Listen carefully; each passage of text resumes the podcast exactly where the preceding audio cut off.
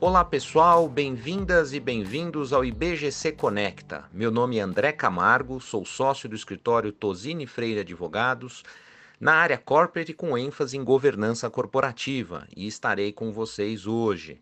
O tema central da nossa conversa, que será objeto desse podcast IBGC Conecta de hoje, será sobre o, um dos grandes assuntos que rondam praticamente todas as discussões na área empresarial e jurídica na atualidade, que é a discussão que envolve a redação do parágrafo 1 do artigo 115 da Lei das Sociedades por Ações, que trata do clássico conflito de interesses. Qual será a melhor visão? A tese do conflito material, a tese do conflito formal, e essa é uma discussão que ronda há décadas no nosso mercado. Temos aí hoje para falar sobre o assunto Fábio Coelho, que é presidente da AMEC, Associação dos Investidores no Mercado de Capitais, que nos brindará com a visão sobre o conflito formal e as suas vantagens. Olá, Fábio, seja muito bem-vindo ao nosso bate-papo. É um prazer recebê-lo aqui. Com certeza, nossa conversa será de muito conteúdo. Passo a palavra a você mais uma vez agradecendo pela participação. Eu já começo o nosso bate-papo fazendo um grande agradecimento a você, André, e ao IBGC pelo convite de participar aqui, uh, compartilhando ideias uh, no IBGC Conecta. Eu devo confessar que sou ouvinte assíduo do podcast e acho uma grande iniciativa. Fábio, mais uma vez obrigado por estar conosco. E a primeira pergunta, que é a mais simples e mais profunda, é a seguinte: qual é a relevância dessa discussão sobre conflito de interesses para o mundo empresarial? Bom, eu, eu entendo que, como ponto de partida aqui dessa conversa, seria importante a gente fazer uma breve contextualização para delimitar o assunto no contexto do mercado de capitais. Tá? Ah, há um certo consenso no mundo da governança corporativa que situações de conflito ou conflito potencial é, elas devem ser evitadas. Tá? Essa é uma leitura baseada em uma construção teórica de que deve haver equilíbrio entre as partes, sem assimetria de informação, o que seria extremamente nocivo. Tá? Nós temos vários exemplos dessa configuração do chamado aqui reequilíbrio de forças na própria lei societária. Né? Essa busca pela paridade, eu acho que é o, o cerne da discussão do, do, do conflito. Tá? Isso dá um pouco da dimensão de que o direito de voto de um acionista, de fato, ele não é absoluto. Esse voto deve ser feito no interesse da companhia e pode ser considerado abusivo se causar algum dano à própria companhia, alguma outra parte, enfim, que gere um benefício particular em detrimento dos, dos demais. Tá? Ah, quando um acionista precisa decidir sobre a validade de um laudo de avaliação, entrando aqui nos exemplos da própria lei societária, né, onde o ativo que é alvo da avaliação, o próprio acionista é dono dele, né? Portanto, não faz sentido que ele vote, ele está conflitado, né? Outra situação que a lei traz, de quando a gente tem aqui a própria aprovação das suas contas, seria muito natural imaginar, e a lei deixa isso claro, de que há um, um, um conflito. Né? Então, portanto, ela, ela trabalha essa questão desse reequilíbrio. Né? Eu acho que isso é um ponto pacífico aqui em todos os debates. Né? e o conflito deve ser evitado e que deve haver um, um equilíbrio de força. Mas onde é que está a controvérsia, André e, e colegas ouvintes? Né? Onde é que surge então, surgem então os diferentes caminhos jurisprudenciais e, e, quais são os pontos da discórdia? Eu acho que são dois fundamentalmente. Tá? A maneira como o conflito deve ser avaliado e o timing da mitigação desse conflito, se antes ou depois, ou enfim, estamos falando aqui do exercício do voto. Então, grosso modo, a gente tem essa linha jurisprudencial do conflito formal na qual eu me insiro, que advoga que o conflito deve ser resolvido com o impedimento de voto da parte conflitada. Eu acho que esse é um ponto fundamental aqui da nossa conversa. Tá? É a linha majoritária na jurisprudência e, e, como eu disse, o entendimento de que a parte conflitada não deve exercer o seu voto. Como a gente bem sabe, a gente tem o, o, outro lado da balança, né, na linha do conflito material, entende de maneira simplificada aqui, né, que haveria espaço sim para aperfeiçoamento nessa caracterização do que, que é conflito, do que não é, e daria margem aqui, enfim, para uma leitura de que o voto conflitado poderia ser exercido e somente depois a gente faria uma discussão que se ele seria válido ou não, anulável, etc. Então, respondendo à sua pergunta, por que, que isso é tão relevante para o mundo empresarial? No fundo, no fundo, a gente está falando aqui de mecanismo de proteção de investidores, né? que é um ponto reconhecido universalmente como um dos critérios para se avaliar até o grau de desenvolvimento do próprio mercado de capitais. Né? A OCDE valoriza muito esse aspecto, com diversos projetos, inclusive em curso aqui no Brasil, a própria avaliação do Banco Mundial no Doing Business vai nessa direção aqui de que é importante você ter mecanismo de proteção dos investidores. E essa proteção entra no campo daquela segurança jurídica que tem o condão de estimular investimentos e atrair mais investidores para o país, inclusive os investidores estrangeiros que passam a deter posições minoritárias aqui no nosso país. Bem interessante a sua visão mais panorâmica, mais pró-business dessa, dessa discussão, Fábio, o que nos, nos obriga né, a uma segunda intervenção, uma segunda provocação, no sentido de que, é, como esse assunto tem um movimento muito pendular, ou seja, tem tempos que ele é mais pró conflito material, outros tempos mais pró-conflito uh, formal. Há uma oscilação nessas posições, principalmente do órgão regulador da própria Comissão de Valores Mobiliários. A pergunta que eu te faço agora, como é que seria uma melhor forma, na sua visão, de endereçar esse, esse problema, essa celeuma? Seria uma mudança pontual na atual redação da lei societária? Seria uma definição mais precisa do posicionamento da própria CVM? Como você imagina que nós possamos, de alguma forma, pacificar essa discussão e ainda mais em tempos em que nós precisamos que o mercado flua, que haja menos judicialização, em que a gente possa dar um pouco mais de firmeza e mais de segurança ao nosso ambiente de negócios?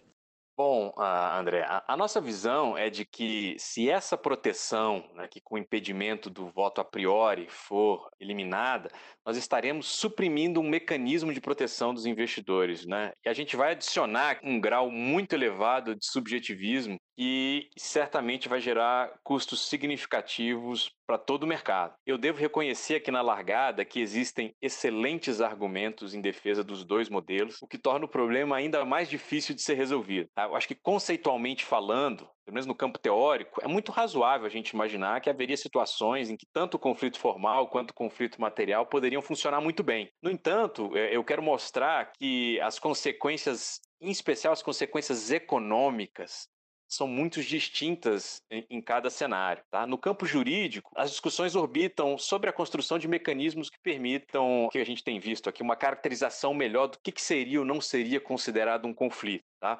Alguns vão defender ampliação uma lista, se não exaustiva, pelo menos exemplificativa, no próprio escopo da lei. Outros vão defender a inclusão de alguns princípios para deixar isso mais claro. Eu vejo muitos debates acontecendo aqui no campo do direito comparado, né? Olha, em determinada jurisdição isso funciona e por aí vai, tá? No entanto, acho que aqui na experiência brasileira, em diversos episódios aqui do nosso direito societário, revela que a tradição de judicialização no país não permite que as respostas sejam fornecidas em tempo hábil para o mundo corporativo. E, como consequência disso, né, essa linha doutrinária do conflito material certamente vai gerar prejuízos às empresas e é o que a gente chama aqui de desenvolvimento ou aprofundamento financeiro do mercado de capitais brasileiro. Tá? Eu comento aqui que eh, essa análise a posteriori do voto conflitado, além de redundar num, num, controle, eu acho que limitado por conta dessas características do nosso sistema jurídico, é, certamente vai ser incapaz de reverter efeitos nas expectativas dos agentes e, em especial, nos preços dos ativos, tá? Falando dessa visão econômica do, do assunto, tá? A gente precisa reconhecer, eu acho, que o nosso framework institucional, se a gente puder dizer assim, ainda precisa de muitos aperfeiçoamentos para garantir essa agilidade, né? essa qualificação nessa avaliação a posteriori. Tá? É muito caro aqui no Brasil a gente fazer esse tratamento desse subjetivismo. E esse litígio reparador né, traz, então, esses custos, não só para a empresa, mas prejuízos indiretos, acho que para todos os, os acionistas. E como é que a gente pode reverter esses é, efeitos econômicos de uma decisão assemblear já tomada? Eu acho que isso é impossível tá? em, em grande escala. Ah, eu já citei aqui que as consequências disso vão no campo aqui do fato da gente ainda ter instituições não são ágeis aqui no Brasil e que esses custos seriam muito impeditivos aqui para a gente avançar nessa linha. O que faz, então, na nossa visão, que o conflito formal ele seja mais adequado e muito eficiente para a gente endereçar uh, essas questões. Bem interessante, Fábio, a sua posição, né, a sua análise sobre esse assunto, que é uma visão, como eu disse antes, mais pró-business, mais pró-eficiência do mercado, e é uma discussão que precisa ser técnica, não? Então, essa situação de um fla-fu, uma discussão partidária, é muitas vezes viesada aí de parte a parte, não nos leva muito a uma conclusão e a uma, uma, uma pacificação sobre o assunto. Então, queria mais uma vez te agradecer pela participação e te dou aí a palavra final para alguns comentários aí, alguns fechamentos que você possa ter sobre o assunto. Afinal, você também, como presidente da MEC, essa associação que representa visões múltiplas do mercado, é, como é que nós podemos aí fazer um fecho aí com relação ao lado positivo dessa visão do conflito formal? Obrigado, André. Eu vou concordar com você uh, de que essa supremacia do que eu chamo aqui da eficiência das relações econômicas, ela deve prevalecer aqui nesse caso. A gente está se deparando aqui com uma oportunidade de aperfeiçoamento, né, um debate uh, recorrente aqui de, de, novas propostas legislativas, mas acho que a gente tem que conhecer, que, reconhecer que o conflito formal uh, ele é, continua sendo a visão majoritária dentro da própria CVM, mas que isso nem sempre foi verdade, né? Ou pelo menos nós já tivemos várias decisões importantes que mostraram que existe sim um risco da mudança desse entendimento. Então, esse efeito, pelo menos potencialmente pendular aqui dos entendimentos, pode trazer uma consequência muito ruim para os investidores. Tá? E eu concluo dizendo que eu acho que a gente tem três cenários colocados aqui num, numa nova discussão legislativa. Quer dizer, o fato de você não ajustar, deixar do jeito que está, a gente poderia, como consequência disso, perder uma oportunidade um segundo cenário seria da gente incluir melhorias para deixar mais clara essa visão aqui do conflito formal, à luz da experiência, inclusive acumulada nos últimos anos, nas discussões aqui dos casos concretos. Eu acho que poderia sim haver uma oportunidade nisso. Mas, por último, a leitura de que o, o risco dessa mudança de entendimento para uma linha de conflito material seria muito nociva, como a gente discutiu aqui. Né? Isso foi feito no ano passado, naquela tentativa de inclusão de um artigo na Lei da Liberdade, na medida provisória que tratava da Lei eh, da Liberdade Econômica, que trazia, acho que, um baita risco aqui de mudança de entendimento. E acho que eu vou concluir o raciocínio aqui da nossa conversa dizendo que, uh, mais uma vez, ainda nós não temos instituições totalmente preparadas para lidar com esse subjetivismo e com custos, acho que aceitáveis aí para fazer esse debate em tempo hábil das relações econômicas. E os riscos de uma alteração legal são muitos, apesar de reconhecer que há espaço para aperfeiçoamento, mas acho que sopesando tudo, eu ainda defendo a supremacia da eficiência das relações econômicas nessa discussão aqui do conflito de interesse. Fábio, infelizmente, vamos terminar a nossa conversa. Primeiro, te agradecendo pela participação, você que nos brindou com uma visão bastante panorâmica, pró-business, amarrando aí uma série de vantagens e benefícios uh, sobre esse lado do conflito de interesse, do ponto de vista do conflito formal, e nos brindou aí com essa visão aí, uh, refletindo também a posição de muitos investidores do mercado de capitais. Pessoal, o podcast IBGC Conecta de hoje fica por aqui. Uh, o IBGC vem há anos contribuindo na formação de agentes de governança em todo o Brasil. Caso vocês queiram aprender ou se atualizar sobre governança corporativa, confira os cursos online no site do próprio IBGC. Acompanhe o IBGC nas redes sociais e fique por dentro dessa programação. Dúvidas, sugestões, comentários podem ser enviados para o seguinte e-mail: comunicação sem cedilha e sem tio, arroba ibgc.org.br. Mais uma vez, obrigado a todos pela atenção e até o próximo podcast. Um grande abraço a todas e a todos.